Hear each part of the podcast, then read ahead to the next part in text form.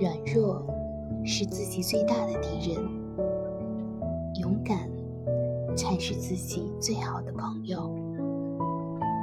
你可以认为这是一场虐杀，也可以认为这是一场可以终止的指导。